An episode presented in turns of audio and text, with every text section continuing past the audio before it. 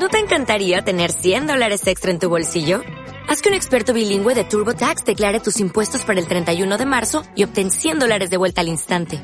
Porque no importa cuáles hayan sido tus logros del año pasado, TurboTax hace que cuenten. Obtén 100 dólares de vuelta y tus impuestos con 100% de precisión. Solo con Intuit TurboTax. Debes declarar para el 31 de marzo. Crédito solo aplicable al costo de la presentación federal con TurboTax Full Service. Oferta sujeta a cambios o cancelación en cualquier momento.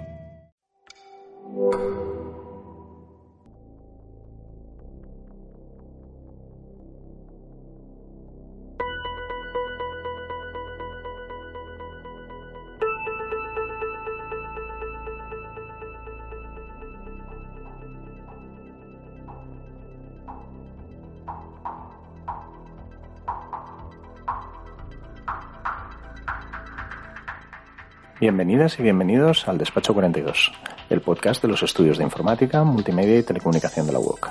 El podcast en el que hablamos de cómo la tecnología cambia la vida de las personas, pero también de cómo somos las personas las que hacemos cambiar la tecnología cada día.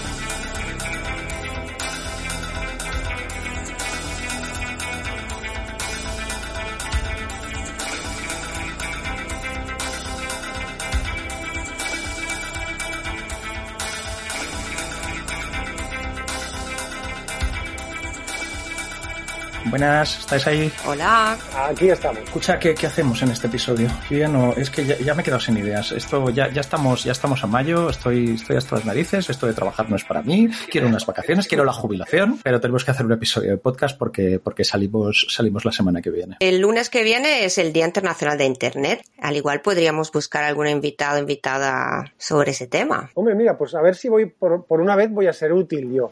Mira, yo hace. No, no. Por eso, por eso, por eso digo yo. eh, Lo digo sorprendido, ¿eh? No- Momento, histo- momento histórico.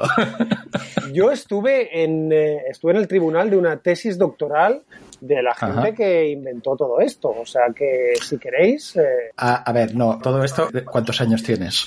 A ver, que Internet existe desde el 69, ¿eh? No, no, no, no. no. Ah, no, no, pues entonces. O se han sacado el doctorado muy tarde, que puede ser también, pero sería como muy tarde, sobre los 65 tacos. O sea, que interesante. O 70, y depende. Bueno, no sé, eh, yo eh, no sé si os suena. A ver, ¿qué es- tesis era? es- ¿Qué tesis era? Era sobre Gifinet. ¿El Ah. Giphy qué? Bueno, no, sé, o sea, era pues una, una, una infraestructura que permite pues que las personas se conecten con Espera, ordenadores. espera, eso, eso, eso no es la wifi. Eh, no, no, no, no, no, no, no, no, mucho más grande, mucho más grande. O sea, un proyecto realmente muy grande, muy grande. Pero bueno, si queréis, mira, yo lo que, lo que puedo hacer es invito a alguien de Gifinet. No sé si Ajá. vosotros conocéis algo, al- alguien más. Yo no. Sí, tenemos a, a los estudios de comunicación en la UOC, a Efraín Foglia, que es uno de los socios fundadores de Gifinet, o Wifinet, no sé cómo se dice. Eh, o sea que no, no, se, no se lo ha inventado Dani. Esto existe. Esto existe. Es un Internet soberana y neutral. Internet soberana. Y abierta. Vale, esto me da mi margen para hacer mi trabajo, que es este de preguntar palabras que no entiendo. Y ya, ya, ya tenemos unas cuantas. Compro, compro lo del episodio. Entonces, Dani, ¿hablas tú con la gente de la tesis en la que estuviste? Sí, hablaré y a ver, a ver si me, me pasan un par de contactos y os los traigo. Y para completar, Susana, ¿hablas tú con Efra a ver si le engañamos y se deja, y se deja entrevistar? sí, sí, sí, lo intento, pero creo que sí, que no habrá problemas. Eso es buena gente, eso lo, eso lo tiene. bueno, pues venga, vamos a ver si lo conseguimos. Hasta luego. Hasta luego. Hasta luego. Advertencia. Escuchar Despacho 42 puede tener efectos secundarios. Hasta podría hacer que aprendieses algo. ¿O no?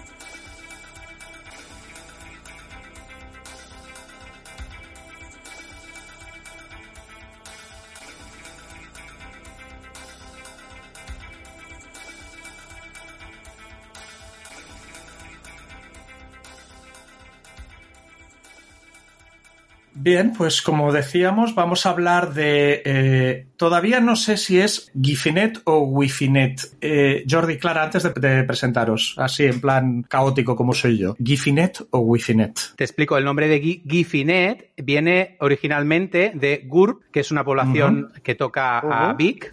Eh. Gurb uh, Wi-Fi. Eh, Gifinet nació en el marco de la explosión de comunidades Wi-Fi a nivel internacional. Había muchas comunidades Wi-Fi eh, diseminadas por, por España, en este caso, un poco siguiendo el modelo de Seattle Wireless, que fue pues, New, York, New York City Wireless y otras comunidades. Estamos hablando de alrededor del 2000-2001. ¿Eh? Un, un, un, momento, un momento, un momento, que soy tan soy, soy muy mal educado y más ahora, por interrumpirte así, pero estamos hablando con Jordi Clupés, ¿sí? Correcto. Y con Clara Cusó, ¿sí?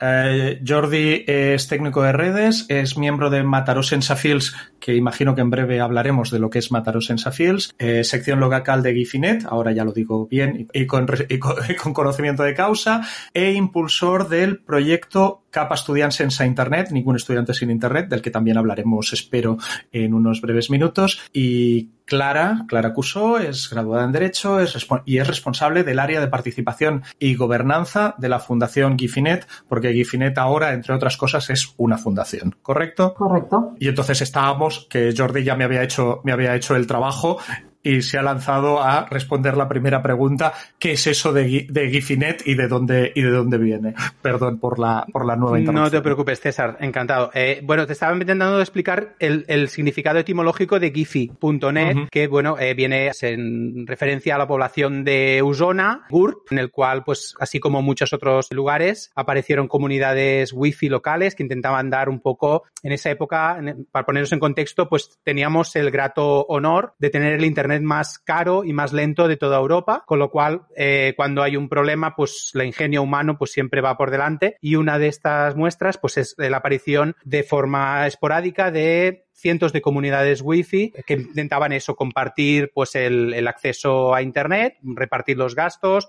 poder hacerlo de una forma quizá más racional o más accesible económicamente. Y Gifi pues viene de GURP Wi-Fi, que era uh -huh. la comunidad de GURP. Más, ta uh -huh. más, tarde, pues esto Clara nos puede explicar, ¿no? Pero Gifinet fue trascendiendo a una, digamos, metacomunidad de comunidades Wi-Fi. O sea, aglutinaba diferentes comunidades Wi-Fi, como la mía, que Mataró Sensafields, que en nuestra época éramos tres comunidades Wi-Fi solo para Mataró, Mataró Sensafields, Mataró Wireless, más vinculado a la UPC de aquí de Mataró, y, y Luro Wireless a un barrio de Mataró. Pues imagínate, en una sola ciudad teníamos tres comunidades, no tenía ningún sentido, pues esto se fue aglutinando, y Gifi.net pues fue un proyecto, yo creo que único y pionero que supo aglutinar todos estos esfuerzos que hacíamos por separado, pues en un solo proyecto, ¿no? Y esto fue brutal porque fue un catalizador y acelerador tremendo de todas todos, estos conocimientos que íbamos acumulando en nuestros municipios ¿no? y en nuestras pequeñas comunidades, pues fue engrosándola hasta llegar a ser un proyecto como el que es hoy en día y que pues iremos explicando ¿no? las, las grandezas ¿no? de, del mismo. Y esto técnicamente, para que yo me haga una idea, desde el desconocimiento más absoluto, quiere decir que alguien contrata una conexión a Internet, pongamos por caso 2001 debía ser ADSL y 256 kilobits que nos parecían una, una velocidad de vértigo, yo todavía recuerdo lo despeinado que me sentía, y comparte esa conexión con la gente que tiene eh, geográficamente cerca, si estamos utilizando la Wi-Fi. ¿Sí? Eso sería un modelo, por ejemplo. Ajá. O sea, básicamente nosotros nos gusta decir, y Clara, tú misma, ¿eh? cuando quieras, me corriges, ¿eh? pero sí. que Gifi.net es mucho más que Internet. Gifi.net, uh -huh. eh, ya por el solo hecho de ser una comunidad de usuarios y también hoy en día de operadores y también de administraciones y también de empresas de servicios que ofrecen servicios a través de Gifi.net, pues es una, un ecosistema hoy en día, ¿no? Pero básicamente, en esencia, tal como apuntabas, ¿no? Uno de los, de los modelos podría ser este, ¿no? El, el, de la autoprestación el de, por ejemplo, una, una asociación, pues a través de la intranet que supone eh, Gifi.net, porque no es nada más que una unión de antenas de Wi-Fi originalmente, hoy en día mucho más de fibra óptica que de Wi-Fi, uh -huh. pero tiene este, estos dos medios, es una red híbrida, ¿no? Y posiblemente, pues cuando salga otra tecnología, pues también se podrá. Gifi.net es un modelo de hacer red, para que nos entendamos, pero un modelo que se caracteriza en ser abierto, en el sentido clásico, que podemos decir ya clásico de, de, del software libre, ¿no? Abierto en que sabes cómo está hecha la red, puedes ver quiénes son los participantes, puedes interactuar con la red y, y hacerla crecer en las mismas condiciones. Un poco nace inspirado la licencia de los comunes inalámbricos, eh, los comunes de la SHOL, que es el nombre... De la RAL en castellano. De la RAL en castellano, de la red abierta, libre, neutral. Pues bueno, todo esto que, hablábamos de software libre, pues así como el, el, doctor Richard Stallman pues hizo en su época y aterrizó en, en la licencia GNU, pues nosotros una serie de comunidades, humildemente, pues hace unos, como ya unos más de 10 años, pues ya establecimos qué era esto de ser una red libre, abierta y neutral, ¿no? Pero, pero plasmado en un contrato. Todo esto fue pues unos inicios y, esto, pues Clara, pues puede explicar eh, desde el punto de vista legal cómo ha ido evolucionando y cómo y en qué en qué punto está. Yo suelo apuntar que en relación con lo que decía Jordi ahora mismo, pues sí, seguramente en los inicios era, bueno, lo, que estaba más presente era este, este modelo de autoorganización, ¿no? Y de compartir, de Internet comunitario, como lo quieras llamar, de compartir las conexiones de ADSL. A veces lo hacían personas a nivel particular, creaban los supernodos y daban conexión a la gente de su alrededor, o a veces incluso algunas entidades públicas, ayuntamientos, ¿no? Que hubo algún conflicto pues con la, con la CNMT en ese momento, ¿no? Con las autoridades pero también se quería, pues con esta vocación de servicio público, compartir la conexión que tenían los ayuntamientos en, municipios pues muy diseminados, rurales, sobre todo, ¿no? Así empezó. Aún así, como apuntaba Jordi, pues esto, el modelo ha evolucionado y ahora mismo hay muchas maneras de participar en la red de Gifi.net más allá de, la autoorganización y el Internet comunitario. Yo ahora, eh, esto lo hago yo siempre, han sonado unas cuantas palabras raras. Hay unas cuantas que a mí me suenan eh, abierta, libre, neutral y comunes o procomún, que es como creo que lo pone en vuestra web. Eh, y aquí servidores como bastante limitadete y hay que explicarle las cosas poquito, poquito a poco. ¿Qué quiere decir todo eso? Bueno, yo creo que si, si vamos a la licencia de los comunes de la, de la RAM, que la podéis encontrar en nuestra página web de gifi.net y em, cogiendo... Habrá enlace, como siempre, en las notas del podcast, ese no es problema. Y cogiendo el hilo de lo que decía Jordi, ¿eh? para acabar los, los vocablos de abierta, libre y neutral. Abierta, pues, como decía Jordi, en el sentido de las licencias libres sería pues que se conoce la red ¿no? y que todo el mundo puede universalmente participar y conectarse en ella. Eh, libre sería que lo pueda hacer con las libertades que quiera y que por lo tanto no se limita de qué manera se puede utilizar esta herramienta. Y neutral pues sería la, neutralidad que en principio pues también los orígenes ¿no? de Internet querían preservar. Al final lo que queremos es que la infraestructura sea neutra y que por lo tanto sea independiente de los contenidos o de lo que se pueda crear en ella. ¿no? Y en esto yo creo que la Fundación y GIFENET tiene un papel muy importante, sobre todo en la, en la neutralidad de la red. Y, y, una pregunta, ¿y esto al sistema le gusta o no? No, es muy difícil y si queréis más adelante cuando hablemos de la gobernanza entramos un poco en las dificultades eh, del encaje legal ¿no? o jurídico del modelo de GIFINET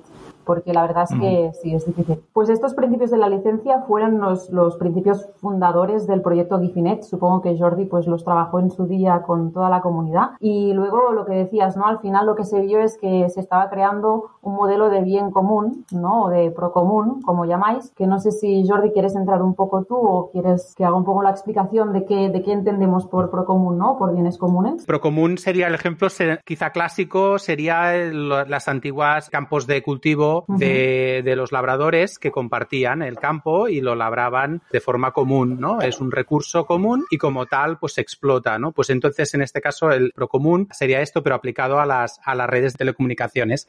Una, una red que, de la cual, de hecho, Internet es esto, ¿no? El, Internet no es de una sola empresa, son muchas empresas, operadores, eh, naciones, militares, etcétera, etcétera, que juntos interconectan su red y cada uno gestiona. Pues al fin y al cabo es esto, lo único que con una vocación digamos que antimonopolística ya per se. Se establecen unas reglas que lo intentan evitar, es lo que ha pasado en algunos, en algunos casos o en algunos países con privatizaciones, de cuyo nombre no quiero acordarme, etcétera, etcétera, ¿no? Entonces, pues esto es básicamente la vocación de Giphy.net, establecer unas reglas básicas de que para que mantener esta red que siga siendo común. No quiere decir que, se expropie, ni, no, no, o sea, uno puede formar parte de la red y puede dejar de formar parte cuando quiera, o sea, no hay una vinculación para siempre, no, no es esto, es simplemente que nadie puede, por el hecho de tener mayor músculo financiero, pues aprovecharse de una situación de bondad, ¿no? De decir, mira, este, estos hippies que han hecho esta red y se lo han currado durante muchos años, pues ahora vengo yo a golpe de talonario y me lo llevo. No, no, no puede ser. Yo creo que el ejemplo más gráfico de los bienes comunes serían los comunes naturales, ¿no? Como decía Jordi, y al final, por ejemplo, los ríos, que, bueno, nos cuesta ahora mismo en pleno siglo XXI imaginarlo, porque yo creo que hasta los ríos se han privatizado, ¿no? Y entonces, bueno, la gestión como mínimo de los ríos, entonces es como muy complicado, ¿no? Ver eh, modelos de autogestión pero al final lo que decía Jordi escapa de las lógicas público-privado. No es una expropiación tampoco, sino que es una autorregulación de un bien que en principio son bienes no rivales, que se dicen que al final son bienes que per se una red y además con la capacidad actual que tienen las redes no, no es un recurso que se pueda agotar, ¿no? Por lo tanto, con una buena gestión todo el mundo puede utilizarla y puede hacer de ella lo que le plazca y lo que le parezca sin pisar los derechos del resto, ¿no? Y sin aprovecharse evidentemente de, de posiciones de superioridad o de monopolios, etcétera. Y esto me lleva, hay otra palabrota que esta la, he dicho yo, o sea, esta no os puedo acusar a vosotros. Hemos presentado a Clara y hemos dicho es responsable del área de participación y gobernanza de la fundación. Y me da a mí que esto de gobernanza me ha sonado a proteger todo esto de lo que estábamos hablando. Sí, es muy difícil definir gobernanza porque además hay definiciones distintas si lo buscas a nivel político, económico, ¿no? Pero sí, al final, escapando un poco de la lógica de lo que sería gobernar, ¿no? El, bien en sí. La gobernanza lo que pretende son todas aquellas reglas, costumbres, normas, incluso mecanismos de participación que lo que intentan es un buen gobierno, ¿no? De, la red. Está muy ligada a la participación al final porque estamos hablando, pues esto, que los bienes comunes al final no todos se autorregulan, es decir, está bien que hay algunas normas, ¿no? Pero sí que son autogestionados por definición. Incluso hablábamos esto, ¿no? De los comunes naturales, pero actualmente yo creo que, bueno, sobre todo en Barcelona y en algunas en Nueva York también creo hay ejemplos de procomunes urbanos, ¿no? Que son que la administración pública está dejando un poco de espacio a la autoorganización de los vecinos, ¿no? Para gestionar pues el espacio público, por ejemplo, pues un poco con esta visión, ¿no? No es una gestión, para decirlo de alguna manera, pues vertical, sino que es bottom-up y por lo tanto es necesario que hayan espacios de participación y mecanismos para autorregular y para regular el recurso común. Eh, para poneros ejemplos prácticos, pues en Gifinet tenemos en las zonas, en las distintas zonas territoriales donde hay presencia eh, comercial del proyecto, o sea, que hay operadores que ofrecen servicios, hay una cosa que se llama las mesas de compensaciones. Allí todas las personas que hacen inversión son los espacios de participación, ¿no? De, participación y de, toma de decisiones en relación, pues, al, bien común que es la red. Y ahora mismo, por ejemplo, yo también añadiría dentro de este marco, pues, todos los procesos de planificación estratégica. Ahora mismo estamos enmarcados en uno, eh, en la fundación, ¿eh? O sea, como entidad estamos haciendo el proceso de planificación estratégica y aquí también intentamos, pues, que sea un proceso abierto y que, por lo tanto, toda la comunidad pueda participar y que haya una participación de todas las personas que forman parte del proyecto Gifinet. Antes Jordi decía esto los hippies que han montado que, han montado que han montado esta red Gifinet es una red pequeña que da acceso a unos centenares de usuarios es una red localizada en partes concretas de un territorio. Aquí insisto voy muy perdido. Bueno quizá Clara tiene los números más claros. Eh, son miles los usuarios que forman parte de Gifi.net desde personas como yo que tengo un operador que trabaja dentro de la red de Gifi y me provee de un servicio, igual que puedes tener un operador que no lo sea, o sea, un operador, digamos, podemos, podemos llamar tradicional, aunque tampoco la diferencia no es, para un usuario tampoco no es mucha, porque al fin y al cabo es acceso a Internet, lo único que detrás, pues forma parte de una red, pues, pues en común. Yo, para aquellos más técnicos, simplemente apuntar que yo tengo una IP de Internet público, universal, el mundial, y tengo una red una IP dentro de la red de Giphy.net y esto me permite, pues ya digo, para aquellos más técnicos, ¿eh? pues poder tener servicios entre Internet, como cualquier usuario de Internet, y también dentro de la red de Giphy.net que tiene un direccionamiento propio, como si fuera una, una intranet, para que nos entendamos. A nivel de números, yo hoy miraba en la página de Giphy.net, hay actualmente más de 37.000 nodos activos. La mayoría de estos nodos son wireless, o sea, son, son de, de radioenlaces. Eh, luego está toda la parte de red de fibra óptica que han construido principalmente o asociaciones como Wi-Fi o operadores de telecomunicaciones que trabajan con Wi-Fi.net, que por ejemplo en comarcas como La Garrocha están dando acceso a más de 4.000 usuarios. No tenemos los números claros de todas las comarcas y todas las zonas y esto es una tarea pendiente porque además es necesario para el control y la buena gestión de la red. ¿eh? Y, y, sí, es uno de los retos que tenemos actualmente porque la red ha crecido muy rápido, pero os puedo decir esto, que por ejemplo de fibra óptica en una comarca como La Garrocha, que hay el proyecto de Chafugar, ya son más de 4.000 usuarios.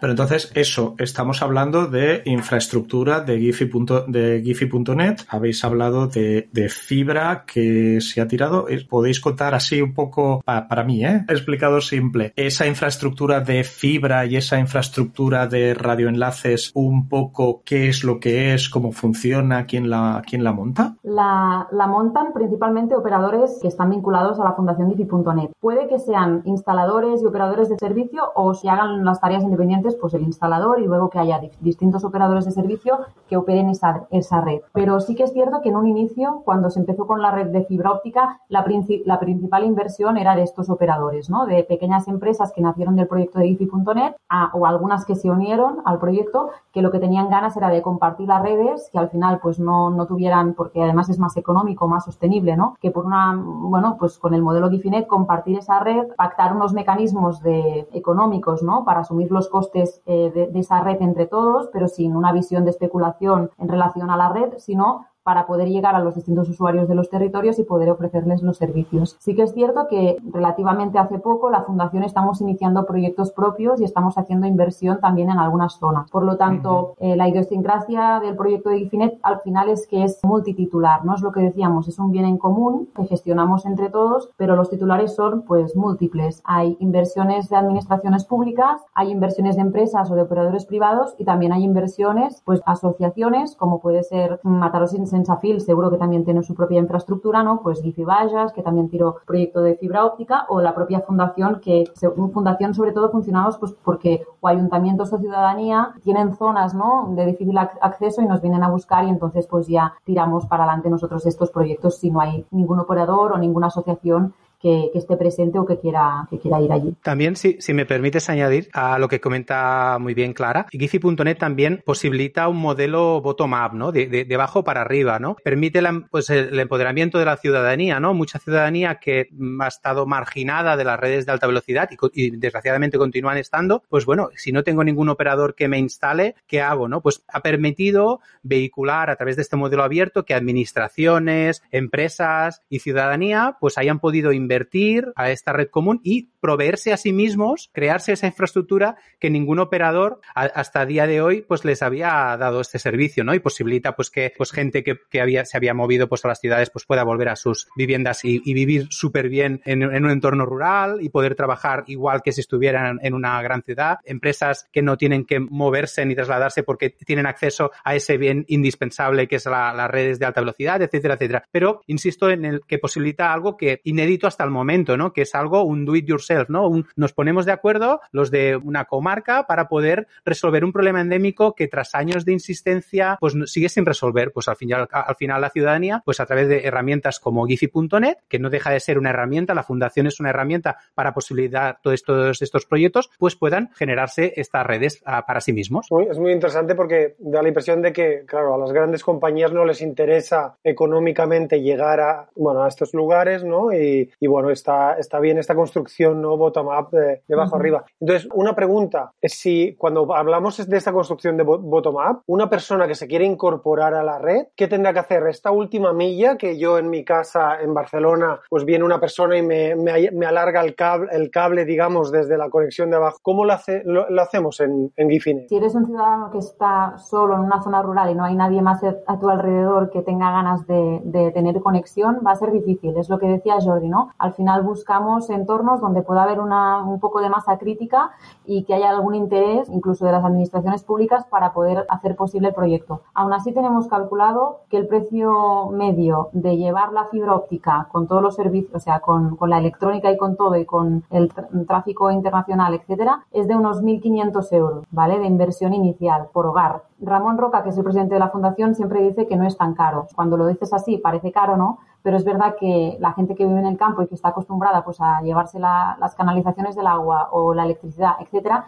es mucho más caro estos servicios y tardan mucho más en amortizarlo que una inversión de 1.500 euros. Entonces tenemos en la fundación un modelo en el cual, pues si iniciamos un proyecto porque hay un poco de masa crítica en una zona rural y bueno queremos llevar allí la fibra, damos la posibilidad a todos los usuarios que se quieran conectar de poder hacer una donación a la fundación de 1.500 euros, que además, pues si es un importe muy elevado, a veces incluso se pacta, pues poder hacerlo accionado, ¿no? Y esto lo que, lo que también conseguimos es que luego el servicio, es decir, el coste de la infraestructura ya está amortizado y por lo tanto, eso que los operadores ponen a veces en las facturas de cuota de línea, ¿no? Que sería lo que, que lo vas a pagar toda la vida telefónica, en este caso ya no lo tienes que pagar y además accedes a Internet por un precio mucho más económico. Y más allá de la, posibilidad de disfrutar del servicio, de sumarse, ¿hay otras formas de colaboración con la, con la red? Jordi, no sé si tú desde una asociación puedes dar un poco de pistas. En... Sí, mira, en, en pues por ejemplo, cosas que se hacen así más eh, de, de más que trascienden el ecosistema, digamos, puro y duro de operador. Nosotros, por ejemplo, te puedo hablar de lo que hacemos aquí en Mataró, ¿no? Pues nosotros montamos mensualmente lo que llamamos un Giphy Lab, que son talleres virtuales, en este caso en formato conferencia, en el cual pues eh, son espacios de compartición de conocimiento alrededor de las tecnologías. Bueno, un poco como vosotros hacéis en vuestros podcasts, que, que bueno, intentáis hacer de una forma amena. Quizá lo nuestro no es, no es tan ameno, es más tiki, eh, no, no, tanto para todos los públicos, eh, también es verdad, pero bueno, es una manera de, contribuir. También en Mataró, en, ya quizá hablamos luego del proyecto Ningún Estudiante sin Internet, Capacidad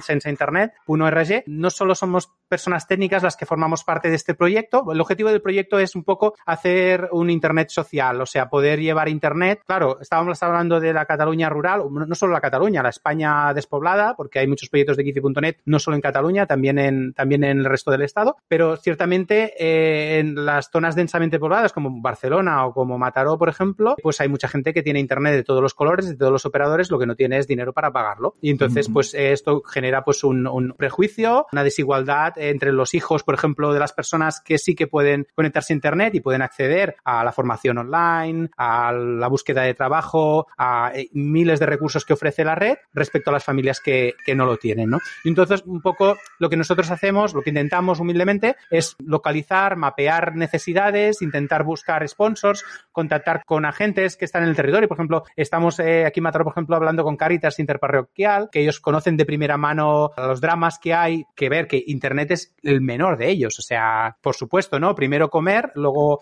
tener un sitio donde dormir, faltaría más, ¿no? Pero llegamos, llegados a un punto, si de alguna manera Giphy.net que en este caso, pues esta rama más social, ¿no? Pues puede ayudar a que la desigualdad pues sea menor en el, en el caso que nosotros controlamos, pues, pues ahí estamos, ¿no? Entonces, pues ya te digo, en este proyecto pues tenemos gente colaborando que son pues desde maestros jubilados, personas de, de, de no necesariamente tecnológicas, pero sí muy motivadas que quieren pues eso, mapear necesidades, saber en sus barrios, estamos por ejemplo hablando con barrios también de Barcelona, pues para un poco trasladar esto que estamos haciendo aquí en Mataró gracias a Fundación Giphy.net, de hecho somos un proyecto de Fundación Giphy.net, pues a otros sitios. Y una, una, una, una, pregunta que viene a raíz de esta. ¿Notáis un cambio de actitud eh, hacia un, bueno, una autoapropiación de la tecnología, una actitud más, más soberana respecto en estas personas que se involucran con vosotros? Eh, ciertamente hay un perfil de persona que claramente se vea atrapada o atraída por un modelo como el de Gifinet. Por ejemplo, personas que son eh, miembros de Som Energia, de Som Connexió, de Som Movilidad, todo, todo, todo, esto, pues nosotros un poco estamos ahí, ¿no? O sea, claramente personas que tienen esta, esta soberanía en el consumo, ¿no? Que, que, que, que ciertamente muchos ciudadanos nos estamos dando cuenta que consumir se puede consumir de muchas maneras y quizá pues pagando lo mismo o un poco más, pero oye, sé que ese dinero pues se va a empresas de proximidad, por ejemplo, en el caso de Giphy.net, que todos son empresas pues de proximidad, no son con todos los respetos pues multinacionales que cotizan en, en bolsa, sino que son empresas pues de, personas, digamos, de, nuestra ciudad o de nuestra comarca. Y, bueno, y en, esta línea, pues ya te digo, estos pues, pues ciertamente ven muy claro porque simplemente es aplicar cosas que ya hacen en otros ámbitos de su consumo personal, pues al sector de las telecomunicaciones, ¿no? Sí que, sí que ciertamente Giphy.net, eh, y a mí me gusta mucho remarcarlo, ¿no? Porque consume, ocupa todo el marco de la red. O sea, me refiero, por ejemplo, otra, hay otras opciones que se basan en ser operadores virtuales, ¿no? También o, hay cooperativas de consumo que lo que hacen es, es bueno, es decir, utilizando infraestructura ajena. ¿sí? Eso es. Eh, pues organiza una cooperativa de consumo que está fantástico para, bueno, pues tener una cierta soberanía tecnológica. Giphy.net va más allá porque la red que, des, que despliega es común. O sea, por ejemplo, eh, Son Conexio. Yo soy de, en casa tenemos Son Conexio y convencidos y tal. Y, y, lo, y, lo, y lo recomiendo siempre. Son Conexio, de momento. Y, y le estuvimos, y le estuvimos el año pasado en el, en el podcast. Fantástico. A, Mar a Margaret Merced. Son unos cracks. Pero, pero, por ejemplo, por un ejemplo, no es una crítica para nada, que no se entienda esto, ¿eh? pero por ejemplo, Son Conexio la, la, la, sigue pasando por red eléctrica española. ¿Estabais atentos y habéis detectado el error? Eh, sí, como muchos habréis notado, Jordi tuvo un lapsus y de golpe se pasó de hablar de Som Connexió a hablar de Som Energía, que es una cooperativa de consumo energético. Efectivamente, como podéis imaginar, lo que quería Jordi era hablar de algún gran operador de telefonía que es el que da soporte a, cooperativas como Som Connexió. Y Jordi nos ha pedido, por favor, que nos asegurábamos de corregir el error. Y aprovecho la interrupción. ¿Os está gustando Despacho 42? Entonces, os pedimos un favor, que nos deis un me gusta en la plataforma en la que nos estéis escuchando, que os suscribáis y sobre todo que hagáis un poco de spam a vuestros amigos y nos recomendéis y recuperamos la conversación. O sea, pero siguen pagando un peaje. No sé si llegará algún día que, esa alternativa real, cuando haya suficiente masa crítica en España, pues podremos decir, por fin, oye, no pasamos por red crítica española. Pero en este caso, Gifi.net ya es una red abierta. Es, mucho más pequeña en proporción que, otras opciones mm, más tradicionales, pero sí que ciertamente lo que se construye se, construye de base desde el Procomún. Y esto quiero ponerlo en valor porque creo que lo tiene y mucho. Esto tiene mucho valor. Yo para Son Acción colabora de hecho con Gifinet, tiene el convenio firmado y además ahora eh, por primera vez está invirtiendo en, red en un municipio que es Flish, que estamos haciendo un despliegue. O sea que también es interesante que otras alternativas también se están abriendo ¿no? a este modelo. Y sí, yo creo que es muy importante y es fundamental el, control de la infraestructura, ¿no? Sí, totalmente. Eh, ¿puedo, ¿Puedo volver un poco atrás? Que, que hemos hablado de capa estudiantes sin Internet, de ningún estudiante sin Internet, y hemos pasado un poco, un poco de prisa. Una de las cosas que a mí me sorprendió, o sea, confieso que no lo sabía, es yo rebuscando en la, en la web de gifi.net, en algún momento la ONU ha reconocido Internet como, como un derecho humano fundamental. Y hemos comprobado, pues eso, hay cantidad de niños que que, han necesitado acceder a, al cole a distancia utilizando conexiones y resulta ser que en un país moderadamente, moderadamente rico como es el nuestro, de golpe han aparecido, si fueran docenas, pues aún, pero estamos hablando de centenares, potencialmente miles de niños que, que tienen familias que no tienen ese, ese acceso a, Internet y por tanto, o sea, iniciativas como esta, cuando, cuando ves que, que se mueve, pues eso, desde abajo hacia arriba, bottom up, primero, bueno, o sea, ¿cómo se le ocurre a alguien decidir, pues eso, que monta esa pequeña locura, maravillosa locura de, montar un, un proyecto así y cómo interactúa un proyecto así con la fundación de, de Giphy.net? que es algo que me, que me ha parecido fascinante. Pues a ver, el proyecto de Ningún Estudiante sin Internet lo creamos entre varios compañeros de... Empezamos básicamente varios compañeros de Mataros en Safil, rápidamente... ¿Sabes qué pasa? Que cuando nos encierran en casa somos gente inquieta, no, no, no, no podemos hacer mucho, entonces eh, tienes muchas horas desocupadas. No, bueno, es un poco de broma, pero también, ¿eh? Algo tiene que ver, ¿eh? El hecho de tener la movilidad restringida y sobre todo el drama que, que había, ¿no? O sea, como padres, muchos de nosotros que lo somos, pues éramos muy conscientes, ¿no? De nos planteábamos el caso de, claro, yo tengo el gran lujo de tener una conexión a Internet en casa, pero muchísimos, muchísimos chavales y muchísimas familias no lo tienen. Entonces, bueno, los niños podrían, podían seguir conectados, seguir haciendo, los profesores se adaptaban como podían, pero a ver cómo puñeta lo hacían aquellos que ni, se, ni tan solo tenían, que al igual eh, tiraban de una conexión de móvil a lo sumo del padre o de la madre con un WhatsApp y allí tenían que seguir, bueno, con esto. Pues, eh, a ver, el drama, la foto era esta, ¿no? Entonces, pues un grupo de, de compañeros empezamos a pensar, de hecho, el, el embrión del proyecto fue un poco ver todas las opciones eh, muy bien intencionadas que corrían en las redes para hacer frente a este problema, ¿no? Desde eh, un WhatsApp viral que había de abrimos las redes wifi sin contraseña de 10 de la mañana a la una para que lo puedan estudiar y tal. Claro, nosotros como técnicos, pues le, aplicamos un filtro técnico a todas estas opciones que habíamos. Hicimos un primer, un primer documento primigenio, pues eso, a ver qué pros y contras tenía cada una de las opciones, ¿no? Entonces, bueno, había algunas que pues, pues generaron ciertamente mucho debate. Esta de, ejemplo, de abrir la red completamente, pues eh, había personas que estaban muy de acuerdo, otras que decían, oye, por si, ¿quién sabe abrir su red wifi? O sea, mm. nosotros sí, ¿no? Pero yo qué sé, no es una cosa tan sencilla si no eres técnico, ¿no? O, por ejemplo, ¿se lo recomendarías a tu abuela? ¿Tú le dirías a tu abuela que sin tener conocimientos técnicos ya no solo le abras la red, que ya se la puede abrir yo, pero eh, ella tiene capacidad de controlar quién se conecta, si alguien está haciendo un mm, abuso, si es un estudiante, si no. Bueno, un poco sobre esto, pues fuimos aterrizando un, un proyecto, participamos en un hack hackathon eh, alrededor del COVID en Mataró, eh, organizado por Tecnocampus Mataró. De los 150 proyectos internacionales, muchos de ellos que se presentaron, fuimos uno de los siete premiados y, nos dieron el premio a la gente del Mobile World Capital. Y básicamente era una idea que no, tiene, no tenía nada de nueva. Básicamente lo que hicimos, que nos pareció suficientemente, que cumplía unos estándares de seguridad y de facilidad, era básicamente aplicar una tecnología vieja y conocida como es un, un ahora diré una, una palabrota, pero la explicaré muy rápido, ¿eh? un hotspot wifi, ¿vale? Un hotspot wifi es cuando tú vas a una biblioteca pública y te abres, tu ordenador portátil. si, no me, si no me dejas preguntar por palabrotas, me estás quitando el trabajo. Perdona, perdona. No sé si me está gustando. adelante, adelante. Ya te han pillado, César, ya te han pillado. ya no sirvo para nada. Si es que... Perdona, ¿eh? Bueno, pues esto, esta página de, de, de, inicio que nos aparece cuando nos conectamos a un, en un hotel, en un aeropuerto, en una biblioteca, etcétera, y nos solicita un usuario de contraseña, que es eso, esta tecnología se llama Hotspot, pues básicamente lo que hicimos fue adaptar esta tecnología y orientarla a compartir Internet entre vecinos, ¿vale? De tal manera que nosotros lo que facilitábamos era una antena wifi previamente configurada, con lo cual la persona la sacaba del usuario que quería compartir internet con su vecino, vecino que tenía que estar muy cerca, en el mismo piso, porque el wifi tiene una potencia de emisión muy, muy, muy limitada, ¿no? Eh, esa, esa, buena persona que quería compartir eh, internet con sus vecinos, pues simplemente tenía que quitarlo de la caja, el punto wifi, conectarlo con un cable, ¿eh? O sea, era un vídeo que se explicaba en medio minuto, que básicamente consistía en enchufarlo a la corriente, el punto wifi y ponerle un cablecito de red hasta el aparato wifi que te da el operador, hasta el router wifi. Y a partir de entonces eso se conectaba con nuestros servidores, se autoconfiguraba, podíamos hacer un seguimiento, etcétera, etcétera, y creaba una página que te pedía un usuario no contraseña y solo si eras un estudiante y eres previamente validado,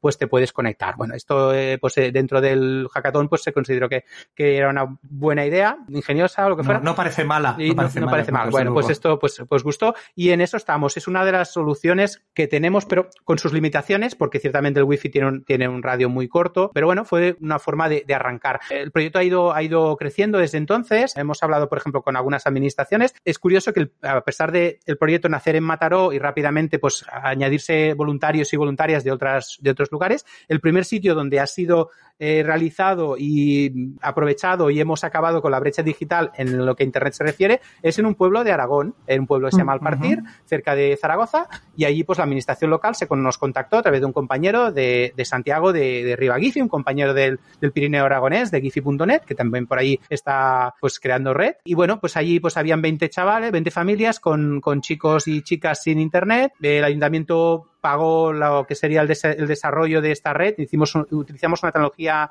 Wi-Fi mesh, o sea, Wi-Fi mallada, un punto Wi-Fi que se puede conectar entre sí con otro, de tal manera que es muy fácil que ellos ahora que tienen la red desplegada, pues tienen algunas antenas allí de retén. Si se rompe, pues cualquier alguacil, que allí les llaman alguacil a las personas que hacen trabajos municipales, digamos, para la administración, pues pueden coger una antena, cambiarla, porque realmente es, es muy sencillo y ya está todo configurado, ¿no? Y allí, pues entre los, eh, bueno, pues hemos acabado con la brecha digital eh, en este pequeño pueblo, gracias a que la administración, pues dio un paso al frente, asumió los costes, nosotros también a muchas de las acciones las hicimos en calidad de voluntarios y, y bueno, pero allí la, empresa fue una empresa local de un pueblo de al lado, es una empresa de instaladores profesionales, que un poco la gracia de Gifi.net es esto, ¿no? Es encontrar instaladores, no es una, no es una gran empresa que viene de fuera y te hace la instalación, sino que intenta empoderar a pequeñas empresas locales para que se añadan al proyecto, ¿no? Que también esta es un poco la gracia, ¿no? De, del modelo. Vamos a ir cerrando, que os estamos robando mucho tiempo de vuestras, de vuestras familias, sobre todo. Hemos comentado un punto antes que se nos ha quedado a medias, que es que al sistema me da a mí, o sea, y me habéis,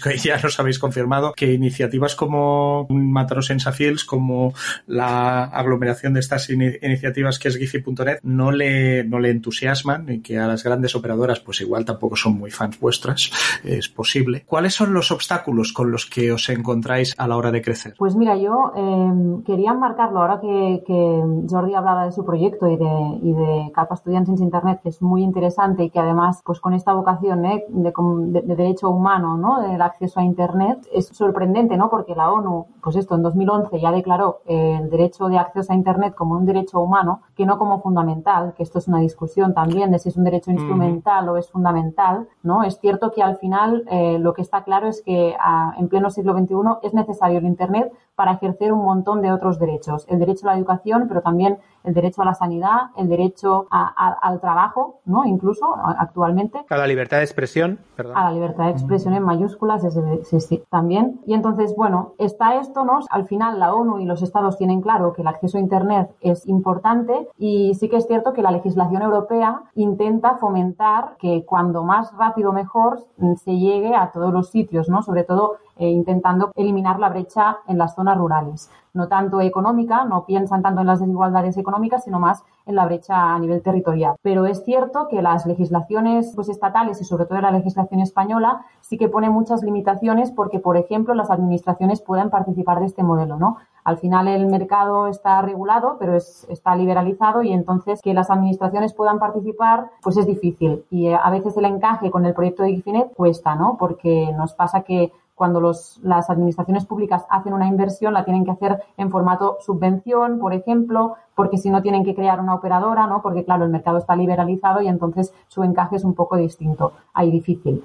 Y luego, evidentemente, está pues que las grandes operadoras que por esta misma regulación de, las telecomunicaciones a nivel europeo están obligadas a compartir sus redes ¿no? y a la interconexión de redes, luego esto no es tan bonito como parece ¿no? y es muy difícil el acceso a, redes eh, como las de Telefónica, o muy difícil o muy costoso. Y lo que no puede ser, ¿no? lo que no debería ser, si pensamos también pues, en los objetivos 2030 a nivel de los ODS ¿no? y a nivel de sostenibilidad también y de no solo económica, ¿eh? sino de sostenibilidad y de pensando en, en el planeta, que, sea más económico construir distintas redes como hacen los grandes operadores, ¿no? Que, que por una misma red o que se puedan interconectar y compartir. Y de hecho, pues el modelo Gifine lo está haciendo y parece mentira porque las legislaciones sí que lo que dicen es que se debería interconectar estas redes, pero al final no es lo mismo crear red de manera compartida que compartir redes. Al final las condiciones de compartir las redes no son accesibles para todo el mundo ni para todos los operadores y están muy basadas actualmente, bueno, supongo que habréis visto también que las empresas operadoras se van comprando unas a las otras, o sea, estamos en un momento de burbuja y de especulación y por lo tanto, pues, pues es un momento difícil, ¿no? En este sentido. Podemos confiar que dentro de cinco años vamos a poder hacer una,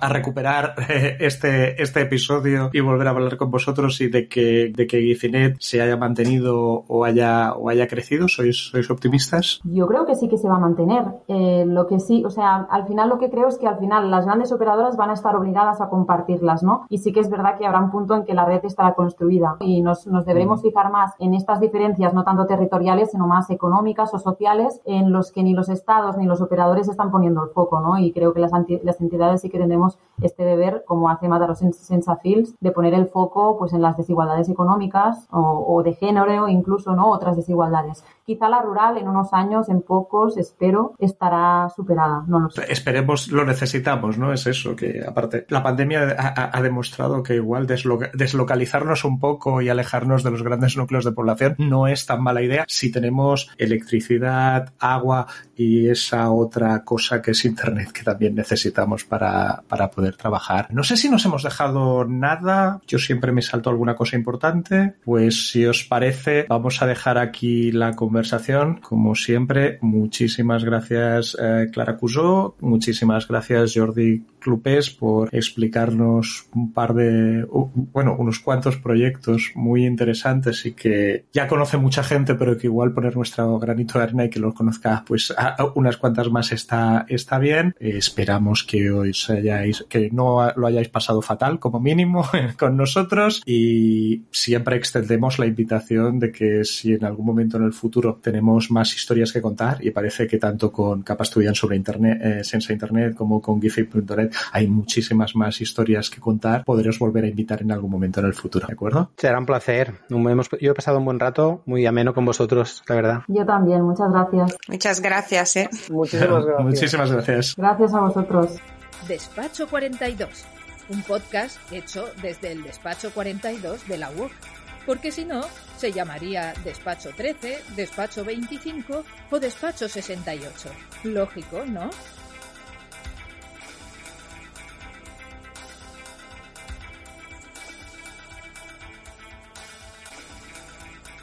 Bien, pues después de hablar con Clara y Jordi, y Jordi y Clara, hablamos ahora con Efraín Foglia. ¿Se pronuncia tu apellido? Foglia, correcto. Perfecto, pues aprovecho. Bienvenido, Efra. Gracias, eh, un placer estar acá. Vamos a ver, vamos a hacer lo que hacemos siempre en Despacho 42, que es leer una bio robada. En este caso, me dicen que de tu web, o sea que si, si hay errores, esta vez no me voy a echar la culpa a mí mismo. Eh, a ver, diseñador en interacciones digitales, investigador y docente. Docente en la UOC, por cierto, también, ¿verdad? Correcto. Y dice aquí, su trabajo se posiciona en la intersección entre el diseño, el activismo ciudadano y las tecnologías en red, que esto quiere decir que no sé cómo todavía no habías pasado por Despacho 42, porque eres el, perfil ideal. Y luego dice que las investigaciones que lleva a cabo abarcan desde la neurociencia y su relación con la comunicación alternativa hasta las infraestructuras basadas en mesh networks, esto comienza a sonar a Gifinet, pasando por los posibles futuros de Internet y los paradigmas en el diseño. Y resulta ser que eres miembro fundador de Gifinet. Por cierto, aquí aprovecho, ¿tú pronuncias Gifinet o Wifinet? Porque yo siempre tengo la duda. Yo, como comentábamos ahí atrás bambalinas, soy un mexicano que llegó a Vic en el año en que, en que se fundó Gifinet. Por lo tanto, tenía muy poca información de, de, su pronunciación y digo Gifinet yo, pero seguramente no es así. ¿Y, y, y cómo eh, un mexicano que llega a Vic acaba participando en la fundación de, de una iniciativa como Gifinet? Bueno, esta, esta parte es, es intrínseca a, a, mi trayectoria y a uh -huh. una gran fortuna de haber llegado por coincidencia a ese tipo de cosas que nadie tiene, nadie ha decidido. Eh, yo venía de, de, estudiar en Alemania y después de pasar por un proceso de una, un trabajo en, en, México y en Norteamérica vinculado a, al nacimiento de Internet, a las tecnologías en red y al diseño y al activismo, me voy a hacer un, un máster a la, a la Bauhaus en una especialidad que se llamaba, también la pronunciación ahora ya me vendrá muy lejos, pues hace muchos años, pero era Mediengestaltung, que era algo así como arte y nuevos medios y diseño y nuevos medios. Era algo bastante uh -huh. en su momento interesante porque mezclaba ingenieros con diseñadores y artistas. Un poco recuperando la idea de la Bauhaus original, pero en el siglo, siglo XX, finales del siglo XX. Entonces ahí me doy cuenta de algo que era muy claro y que, que me venía arrastrando, que era el hecho de, de, que en el diseño tecnológico y en el arte también, en el New Media Art, arte electrónico, pues se vienen generando una serie de dispositivos fascinantes, pero que cuando se acaba la exposición, aquello muere y no se divulgan ese tipo de tecnologías entre la población. Entonces, me tocó también el momento del Chaos Computer Club en Alemania y ahí fue cuando me di cuenta que mi interés estaba vinculado al tema de todas esas tecnologías, pero desde una perspectiva de software libre. Y entonces, me, por cuestiones de la vida, me mudo al Estado español, pero paso primero por Granada, Madrid y luego termino en Barcelona y a los muy pocos meses eh, soy contratado en la Universidad de Vic, que yo no sabía dónde estaba Vic el primer día que fui a trabajar. Diría que no eres el único al que le ha pasado. Entonces, eh, yo eché un currículum allá, bueno, me, me, pillaron y cuando llego al muy poco tiempo intento relacionarme con la gente que estuviera vinculada a mis intereses. Y en el, en el departamento de informática de ahí, que siempre hay un choque gigantesco entre el profesorado y los, los llamados techies, pues para mi relación siempre ha sido a la inversa, siempre ha sido el lugar donde me he encontrado mejor a nivel de diálogo y tal, y entonces me volví bastante colega de la gente que estaba ahí y fue que Joan Gaudés, que ahora mismo es, un, es una persona muy importante en el ecosistema Gifinet, que de hecho tiene una empresa que se llama Gaufon, que está creciendo de una forma muy bestia, él ahí era el técnico de, de, de mi taller de diseño. Uh -huh. Y entonces yo hablando con, con Joan y con varias gente, el Joan me, me cuenta, me dice, mira, se está montando esta movida y me estuvo explicando un montón de cosas que yo no lograba entender, pero dijo algo que me pareció muy potente. Y me dijo, nosotros vamos a tocarle la puerta a los pequeños ayuntamientos y les decimos que si no se suman a la red abierta, pues no los volvemos a votar. Y, y, y ahí ya me enamoré. Yo dije, esta, o sea, no termino de entender qué me estás contando de todo esto, de la, porque claro, yo no vengo de las telecomunicaciones. Uh -huh. eh, no, no entiendo qué me estás contando, pero esto que has dicho ya, ya me gustó, ¿no? Entonces, a partir de ahí, el movimiento de, yo lo considero un movimiento, ahora muchas versiones de lo que es Gifinet, ya lleva un recorrido, pero empieza exactamente en el 2004, que es cuando yo empiezo a trabajar en la universidad. Entonces le voy dando seguimiento, ya de cerca me voy leyendo todo, voy entendiendo todo, y de hecho hago una, hago una ponencia en el Media Lab de Madrid, este que ahora se están cargando, una ponencia que todavía estaba en Conde Duque y ahí desarrollo y me sirve eh, el hecho de presentar un paper para estudiar qué se estaba haciendo y para materializar en texto que estaba haciendo en Gifinet. Y entonces cuando hago ese texto, que no sé si se entendió algo allá en el 2000, algo así, ya llego directamente y digo, me voy a involucrar, me voy a involucrar plenamente, entonces ya me meto las listas, aprendo Drupal, porque era todo, necesitabas, necesitabas saber Drupal para, para poder interactuar, ¿no? Para poder hacer algo. Drupal 2004. Claro. No sé yo si era, querría pasar por esa experiencia. Aquello era, Y entonces ya fue cuando empieza todo, y esto, y esto voy con el tema de lo que es socio fundador, porque me pongo esa etiqueta que en algún momento consulté y dije, oigan, ¿yo qué soy? ¿no? Y tiene que ver con que al principio no, no era nada Gifinet desde el punto de vista legal o formal, era simplemente una comunidad de práctica. Después, la Generalitat de Cataluña le da el Premio Nacional de Telecomunicaciones, que fue como el primer hito a Gifinet, porque aparte se lo da y, si buscan los archivos, está junto a Peña como de Media Pro o gente así, ¿no? Que, que gente rara, ¿no? y, y Gifinet. ¿No?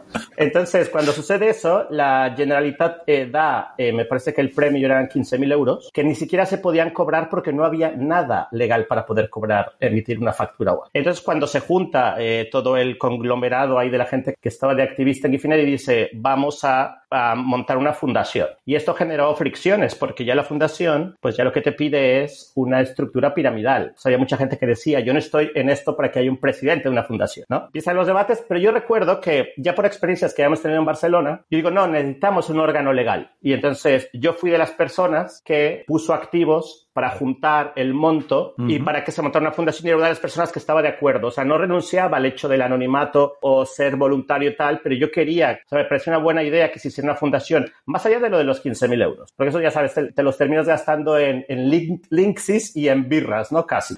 Pero, pero sí que me, me interesaba que hubiera otra capa, otra capilaridad a nivel legal. Entonces, de ahí que eh, dentro de las personas que pusimos activos para que se juntara el dinero y los recursos para montar la fundación, ahí estuve y a partir de ahí es cuando he empezado a firmar un poco de esta forma. Y entonces es cuando entra mi, mi pregunta tremendamente mal educada, ya, ya va, por delante.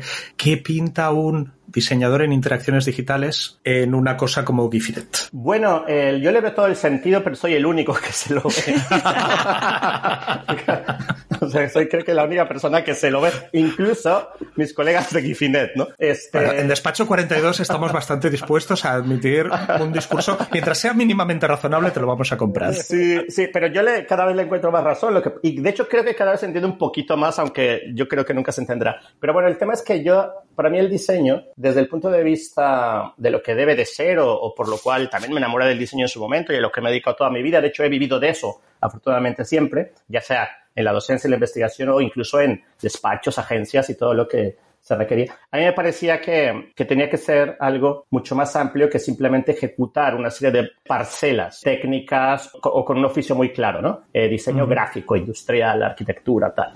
Me parecía que, que, era mucho más potente la idea general del diseño en sí, que estoy hablando de los 90 o antes, entonces eso sonaba como muy raro. Pero me parecía además que si algo, si el diseño más relevante de mi generación cuando me empecé a politizar era Internet, entonces alguien lo tenía que diseñar, ¿no? Y lo estaba, y lo estaba diseñando gente que no me gustaba, eran unos gringos allá arriba y otra gente por allá y tal. Entonces, también hay que entender que a mí todo esto me agarró con el movimiento zapatista, que fue el primer movimiento. Yo era estudiante, de hecho, el subcomandante Marcos era profesor de mi universidad de comunicación. Y gracias a Internet, un movimiento que estaba en una selva explotó como el gran icono antiglobalización, ¿no? Muchos nos apuntamos a eso, pero una de las cosas que entendí, que yo ya trabajaba en, en diarios, en Ciudad de México, en revistas alternativas, en fanzines, que Internet iba a ser directamente lo que iba a regir los medios de comunicación de futuro, ¿no? Entonces, me pareció que Internet no solamente tenía que ser un canal de comunicación, sino un material dúctil para diseñar los flujos informativos del futuro. Así lo entendí en ese momento. Por lo tanto, me parecía que necesitaba buscar un lugar donde se diseñara Internet. Y eso no existe. Y lo encontré en Gifinet, porque en Gifinet puedes las IPs, los routings, el hardware, toda la capa lógica, la capa eh, física, tú eres capaz de tomar decisiones. Por lo tanto, eres capaz de diseñar rutas, trozos, comportamientos en Internet y por eso me pareció que diseñar Internet era una de las cosas más habituales del mundo en mi cabeza, ¿no? Porque una, una pregunta, ¿diseñar Gifinet es diseñar Internet o un Internet alternativo? Bueno, aquí eh, nos vamos a todo lo que son las, las teorías de lo que es o no Internet y que de hecho es muy, es muy fuerte e importante lo que comentas porque hoy en día, de hecho yo doy desde hace muchos años talleres en el CCCB para gente joven, incluso, incluso profesorado, y es muy difícil que alguien te describa bien lo que es Internet. O sea, estamos hablando de una cosa como genérica y ese es uno de los peligros, que se considere Internet como algo genérico. Entonces yo me voy a la base, a la base de Internet, que sería una red de redes. Todas estas redes se federan. Por lo tanto, yo me puedo generar una red a mi manera y si me interesa hablar con las demás redes, necesito hablar un mismo protocolo, ¿no? Que fue lo que hizo Tim Berners-Lee, pero podríamos generar otros. Por lo tanto, la cultura de las redes es mucho más amplia de lo que la opinión pública conoce.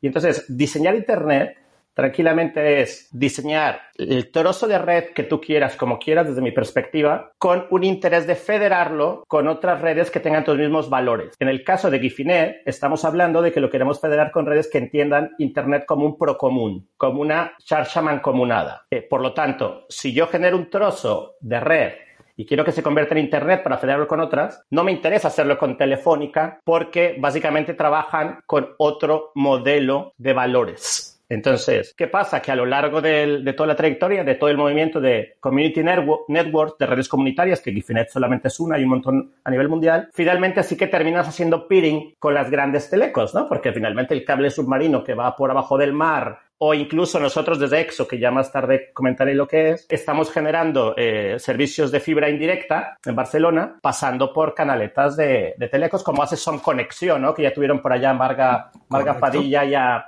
a Merce Botella, que son colegas y tal, y que básicamente es el gran debate entre Gifinet y Son Conexión, ¿no? Gifinet genera su propia infraestructura, pero no puede llegar a tantos lugares y Son Conexión quiere llegar a todos los lugares, pero tiene que pasar por infraestructura de otras personas. Es un contraste realmente interesante, porque ambos modelos tienen sentido y ambos modelos tienen sus limitaciones importantes. Totalmente, totalmente, y siempre andamos ahí picándonos un poquillo la cresta desde la amistad, pero siempre está esto, ¿no? El postulado de Gifinet es, y que es uno de los que más me gusta. Internet no sirve, como, como está montado. Vamos a hacer otro de cero, ¿no? Lo cual dicen, vale, ya comió peyote el chico este, ¿no? Entonces, pero pero no hay prisa, ¿no? No hay prisa y no nos dedicamos a la prestación de servicios. Esa la, se conoce con el concepto de autoprestación de servicios, ¿no? Un poco bastante la cultura hacker, ¿no? Tú te lo construyes, lo vas haciendo a tu ritmo y va funcionando, pero tú, tú sabes lo que es. La cultura de Son Conexión, que es muy potente y que, y que realmente tiene una, una labor eh, gigantesca, tiene otro perfil, que es nosotros queremos llegar a la mayor parte de la población desde un modelo ético, pero somos agnósticos desde el punto de vista infraestructural o desde la pertenencia de esa infraestructura estructura, ¿no? Total y absolutamente válido.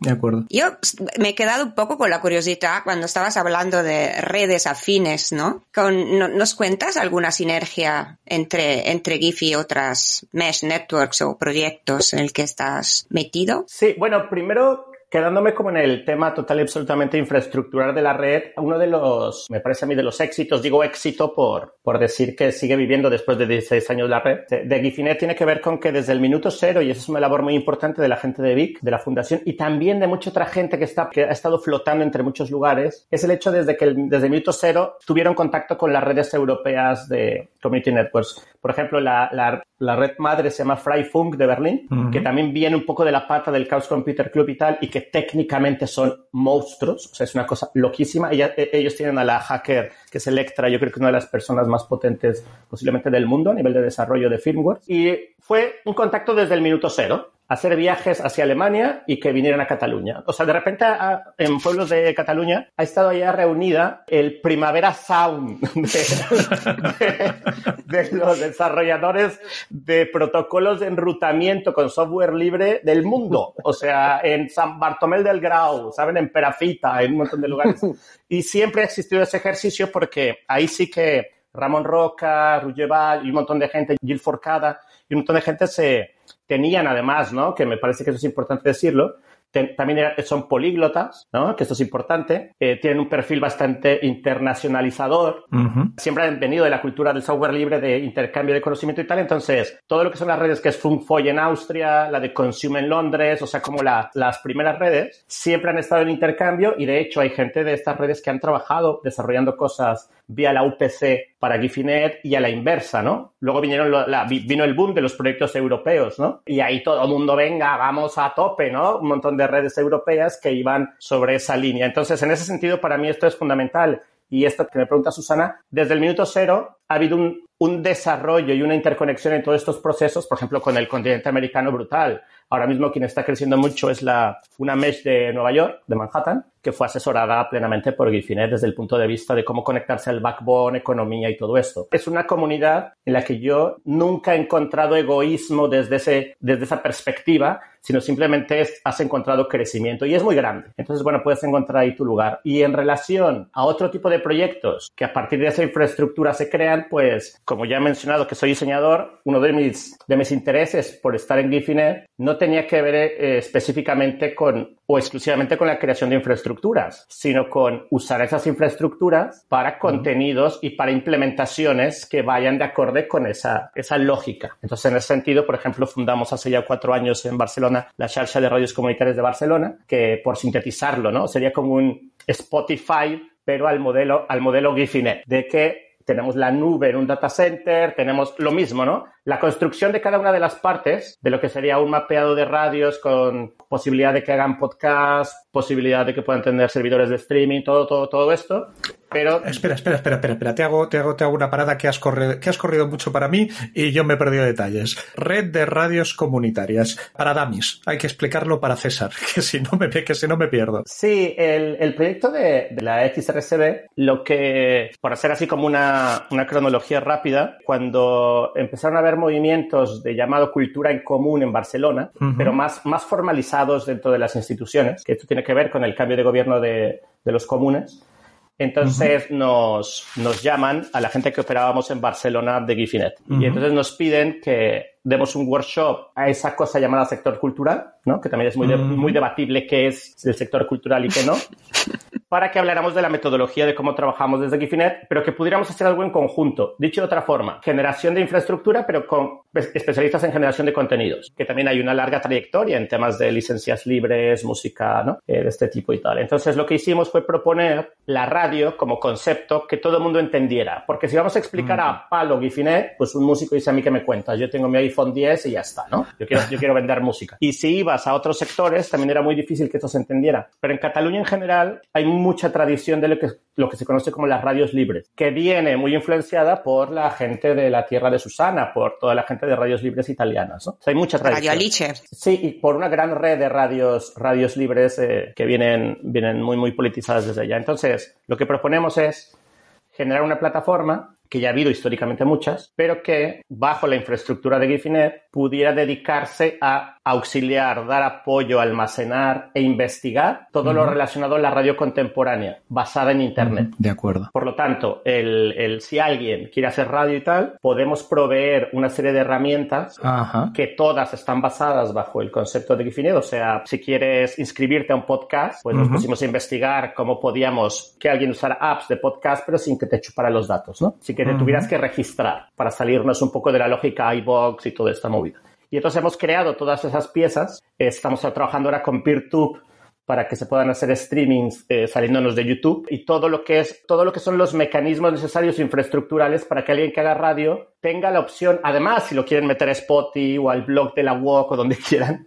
eh, lo, pueden hacer, es compatible, pero que pudieran tener un lugar donde decir, a ver, ¿dónde hay un espacio común y comunitario para que yo reproduzca mis podcasts o envíe streaming o tal? Y que más o menos sea sostenible, ¿no? Entonces, ese sería, por ejemplo, uno de los proyectos. Entonces, ¿qué, qué pasa? Que en ese sentido, todo el concepto infraestructural se amplifica al concepto de la comunidad de hacedoras de radio que aparte ahora nos toca este gran boom, ¿no? También por coincidencia, ¿eh? Así como yo llegué a Big, no fue una, una inteligencia propia de nadie que estuvo ahí, sino fue un impulso, pero Ahora, ¿qué pasa? Que la demanda sube mucho porque ahora básicamente tener un podcast es como antes tener un Tamagotchi o, o, o tener un blog hace 10 años, ¿no? Más o menos. Sí, sí, vamos a ver si, nos, si, si Dani, Susana y yo nos apuntamos, sobre todo yo, nos apuntamos a esto de tener un podcast, es que ya todo el mundo tiene un podcast. Yo siempre soy el último.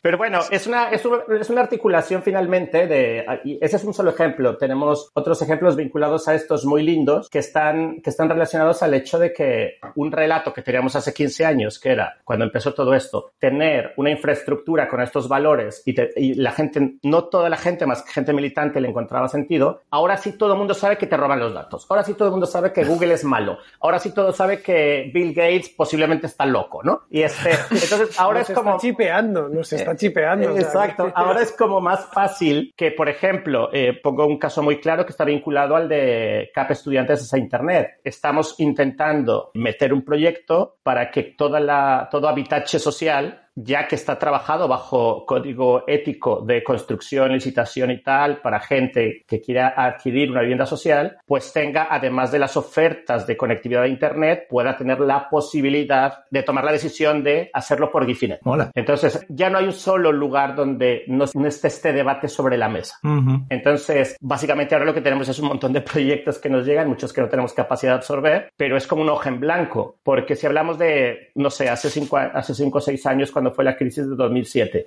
Empezaron a cerrar hospitales de la provincia de Cataluña y claro, entonces la gente se quedaba ahí sin poder ir, por ejemplo, en Valle de Fosca, ¿no? Ir hasta Lleida, capital, a tomar consulta era incosteable para todo el mundo. Y las telecos decían, nosotros ahí ni siquiera vamos a desarrollar infraestructura. ¿Qué hacíamos? A partir de red proponíamos telemedicina que sea autogestionada y que así se pueda enviar la imagen o se puedan hacer consultas al hospital de Lleida. Uh -huh. O sea, básicamente impactas, esto está impactando, como ya lo sabemos, en, en, todos lados, pero ahora está el matiz que se entiende cada vez más que por qué no preguntar, ¿no? Si me voy a comprar un móvil y una conexión, ¿por qué no pregunto si existe otra opción además de Telefónica o de Vodafone o tal? Y nos llegas a que sí que las hay. Y, y, con Internet o con la radio o con consumo energético, pues está pasando lo mismo. O con una cuenta de correo, ¿no? ¿Qué pasa? Que como estamos federados allá, pues si alguien me pregunta qué cuenta de correo saco, pues yo les digo de pangea.org, que, además de que son colegas, somos socios, cooperamos y tal, y es una entidad pequeña pero histórica, importante en Barcelona, que te hace un trato de tu servidor de correo y tu, tu dirección, ¿no? Explicando evidentemente qué significa eso, porque no es un servicio habitual como si vas al corte inglés, sino hay una determinada gente que echa muchas horas de voluntariado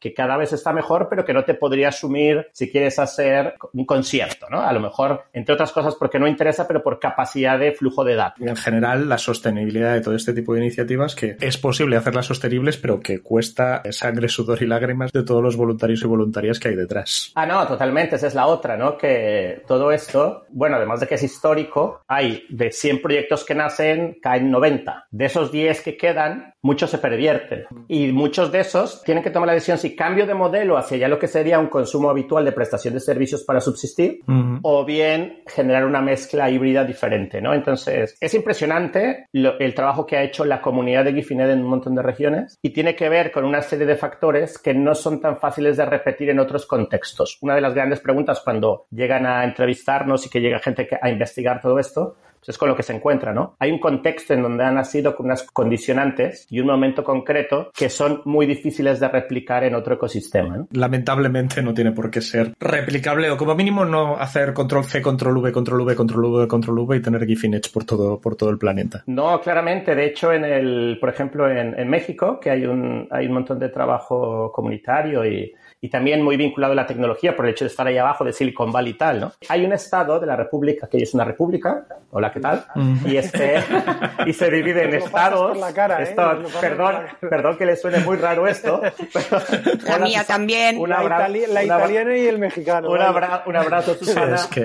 Y entonces, hay un estado que de, de, los 52 que hay allá, que, este, que se llama Oaxaca y que históricamente todo se ha hecho de forma comunitaria. Todo, uh -huh. todo, todo. Entonces, pero los otros 50 operan de una forma completamente diferente por temas de la gente originaria de aquel continente. Entonces, ¿qué pasa? Que hay un proyecto potentísimo que se llama Rizomática, que es como Gifinet, pero de telefonía móvil, que tenemos claro que solamente pudo nacer porque se dio, empezó en Oaxaca. Cuando lo han intentado replicar, ha sido muy complejo o ha fracasado. Y, y, pongo un ejemplo muy claro. Por ejemplo, en Oaxaca existen las horas de, o sea, banco de horas de responsabilidad social. Uh -huh. Esto quiere decir que cada persona de la comunidad tiene que, de determinadas horas a la semana, hacer trabajo social.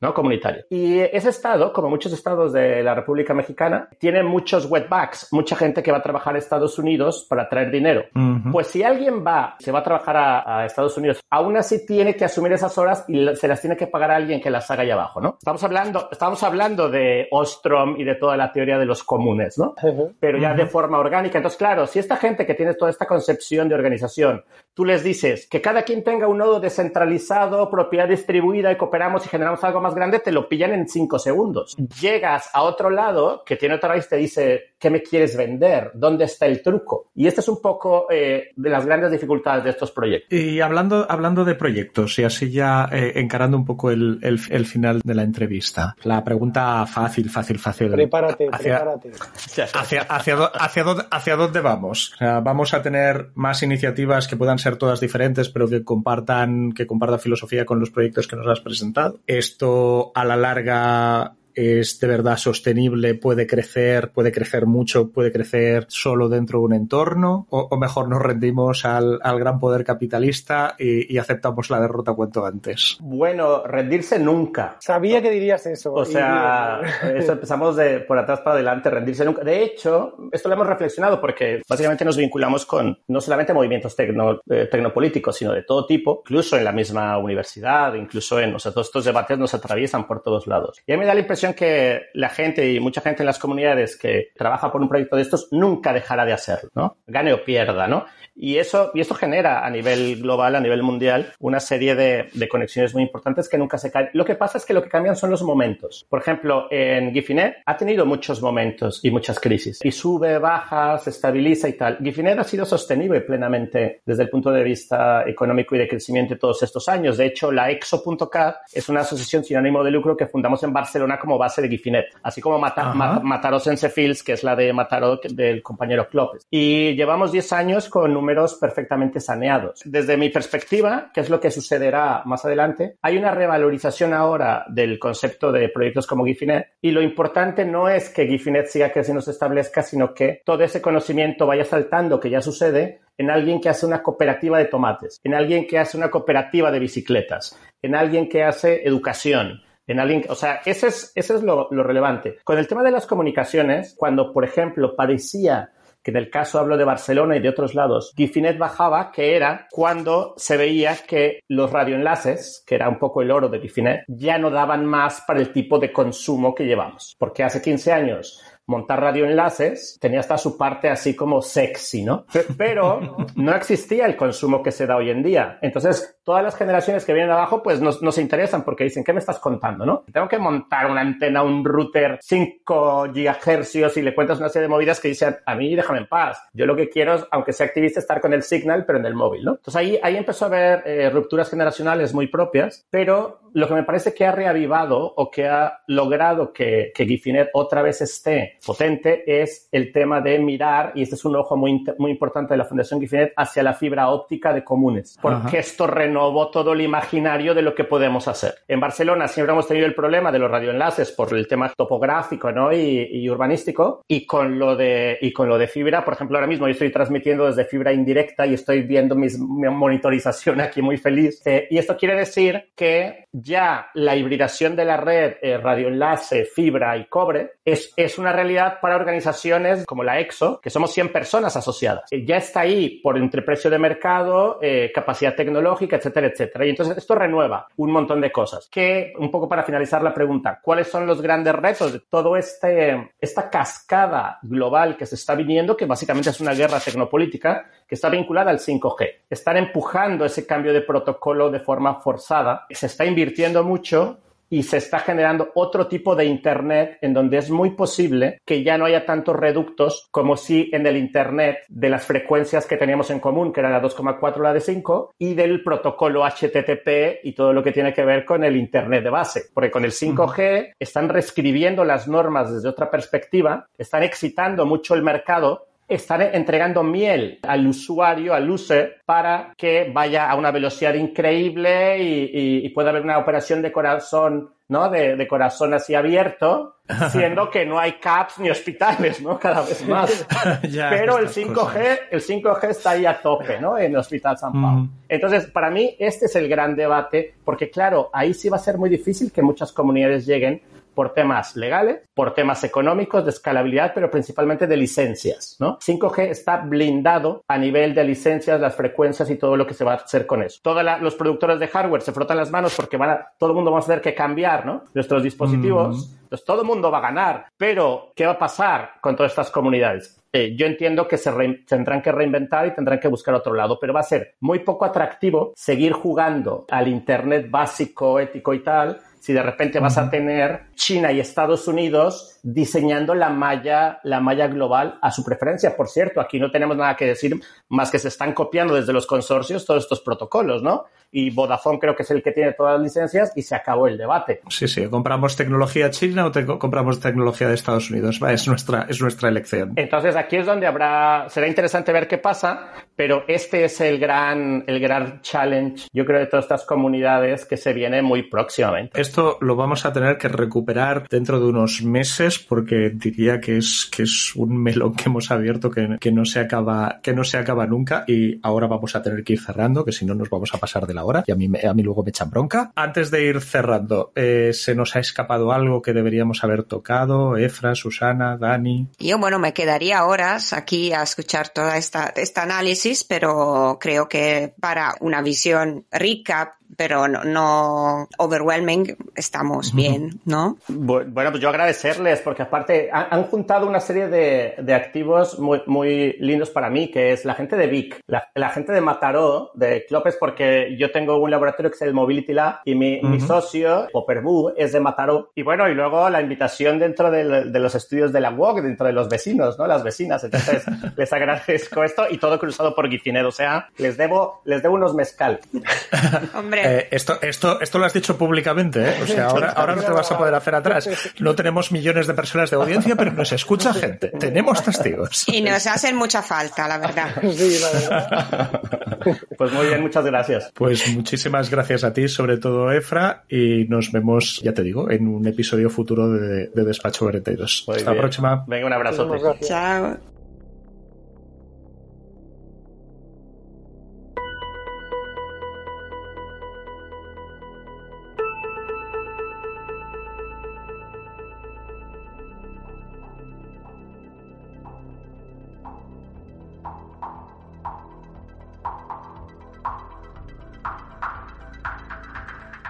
Muchas gracias por haber escuchado otro episodio más de Despacho 42. Si quieres comentarnos algo, nos encontrarás en nuestro blog en. También puedes ponerte en contacto con nosotros con el hashtag Despacho42 en Twitter. Y si quieres ayudarnos, suscríbete a Despacho 42 en tu aplicación de podcast favorita. Ponnos nota, déjanos un comentario y sobre todo, recomiéndanos a un amigo. Hasta la próxima.